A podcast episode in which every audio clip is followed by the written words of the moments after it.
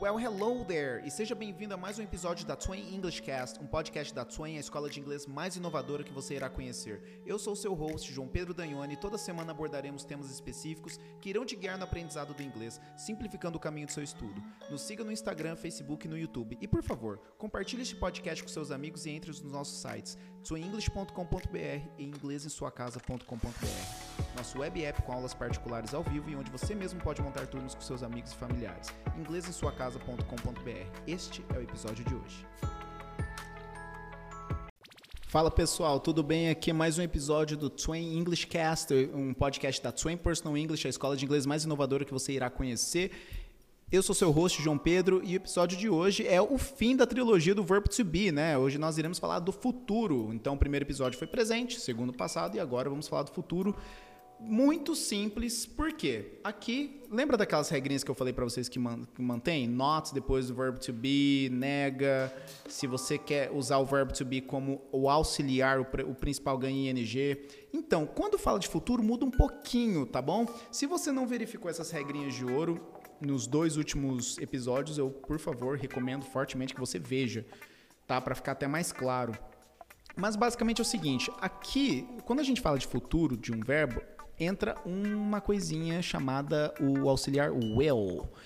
E o will, ele acaba ficando como um auxiliar predominante. Então, aquela regrinha de você, ah, coloca o not depois do verbo to be para você negar, mesmo ele sendo o principal auxiliar, isso aqui já não vai funcionar. Você precisa usar ele no auxiliar will. Então, will not. Tá, mas tá bom, João, tá? Vamos começar pelo começo. Tá bom, gente. Então vamos lá. Aqui, ó. Se eu falo para você que eu, olha só, vamos falar de você. You, presente. You are. Você é o quê? Você, você é ou está o quê? Então você está na sua casa. You are at home. Ou você está no trabalho. You are at work.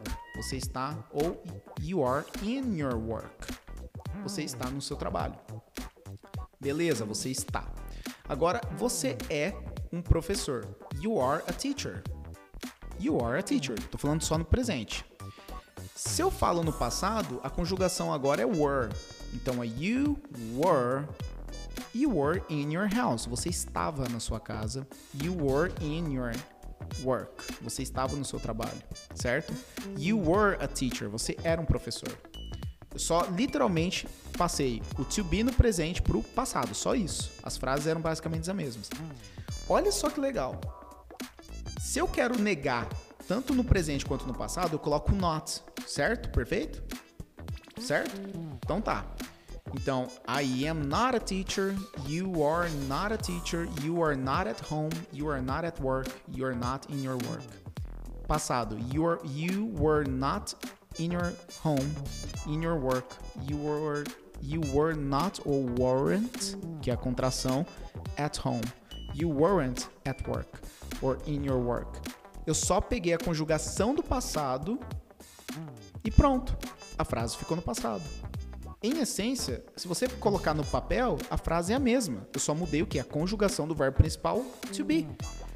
Só que quando eu falo do passado, desculpa, do, do futuro, eu tenho que usar o auxiliar well para conjugar o be no futuro. Então, por exemplo, ó, se eu falo que você estará em casa, you will be. Ó, you will be at home. Você estará estará. You will be at home. You will be at home. You will be in your work. Você estará no seu trabalho. You will be in your work. Sacaram? Ou seja, para eu conjugar o be, ele não tem uma conjugação própria, ele precisa de um auxiliar de futuro will. Então, para eu colocar o próprio be no futuro, eu preciso do will e ele acaba se tornando o auxiliar do próprio to be. Lembre-se que o mesmo to be, ele pode ser o único verbo da frase, que é o que estão nos exemplos que eu acabei de passar para você. E às vezes ele pode ser um auxiliar. Vamos vamos para ele, vamos ver no presente e no passado como que é um to be no como auxiliar. Presente. I am talking. Eu estou falando. Falando com NDO é o verbo principal. O NDO do português é o ING no inglês, ó. I am talking, I am speaking. You are listening. Você está escutando. Você nunca fala você you are listen. You are listening. Por quê? O NDO do português é o ING do, ING do inglês. Então, you are listening. You are listening to me. Você está me escutando. Então, novamente, se eu quiser negar essas duas frases, I am talking, I am not talking, not depois do verbo to be. Se eu quero negar que você está escutando, you are listening, quero negar you are not listening. You are not listening. Ou seja, quando você usa to be como verbo auxiliar, você tem que lembrar sempre que o que? O verbo principal ganha ing. Ok? Sempre. E que quando você quiser negar, not depois do verbo to be, você nega. Certo? O problema é que agora nós temos no futuro o eu. O eu por si só é o auxiliar que conjuga os verbos no futuro, incluindo o to be. Ou seja, se eu falo que eles estarão trabalhando amanhã, they will be working tomorrow. They will be working tomorrow. Não, então pera lá, João, você está me dizendo que tem um auxiliar o auxiliar? O will acaba ficando como auxiliar do auxiliar? Sim. Só que ele é um auxiliar que eu digo que é predominante porque ele ganha a regrinha para not, para negar, ele é negado, o auxiliar predominante é negado e o auxiliar predominante ele é deslocado para o sujeito. Agora, esse lance de, de auxiliar predominante, quem que falou? Meu, eu uso ele nos meus exemplos, que ele é o auxiliar que é deslocado, ele é o auxiliar que é negado. Então eu chamo ele de predominante. Eu não tirei isso de um livro nem nada. Mas ele é o cara que conjuga o principal be. Desculpa, o, o, o, aquele que conjuga o verbo principal to be. Ou seja, se eu falo que você estará estudando essa semana, ó, you will, you will, W-I-L-L, you will be estudando, né? Studying. You will be studying. You will be studying this week. Você estará estudando essa semana. You will be studying this week. You will be.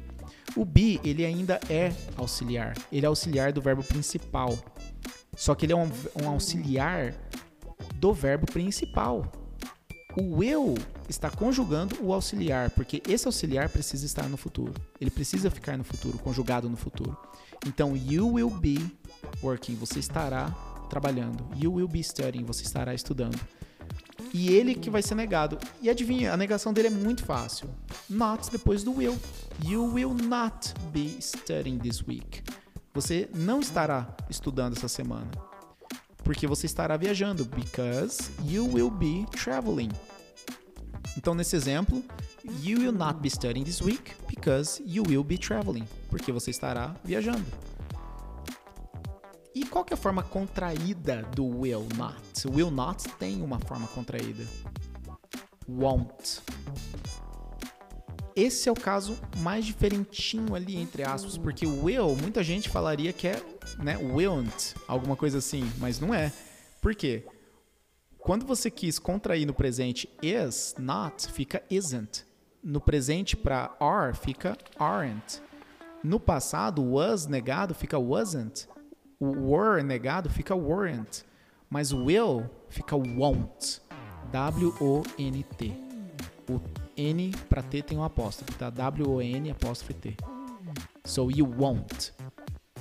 Então, won't é a mesma coisa que o will not. Guarde isso. Will not é a mesma coisa que won't, e won't é a mesma coisa que will not. É uma forma contraída de will not. Ok? Então, como que fica então? Aí, então, se eu quero falar que eu estarei aqui, I will be here. Se eu quero negar que eu estarei aqui, I won't be here. I will not be here. Pronto. Nesse caso, o be ele é o verbo principal. I will not be here. Be é ser, estar. No caso, estar aqui. I will not be. Eu estou negando o will com o not. Então eu posso falar I will not be here, I won't be here. Will está conjugando o verbo principal dessa frase, que é be. Agora, se eu quiser falar uma, uma ação em progresso no futuro, que é o progressive, que é o ing, olha só, I will be working here. Eu estarei trabalhando aqui. I will be working here. I will be studying here. We will be traveling. Will be traveling. Will be working. Will be studying. Se eu quero negar, I will not be traveling. I will not be working. I will not be studying. Para simplificar minha vida, eu vou fazer uma contração. I won't be studying. I won't be traveling. É a forma contraída, só isso. Will acaba ficando como verbo auxiliar predominante, porque ele acaba sendo negado e deslocado para interrogar.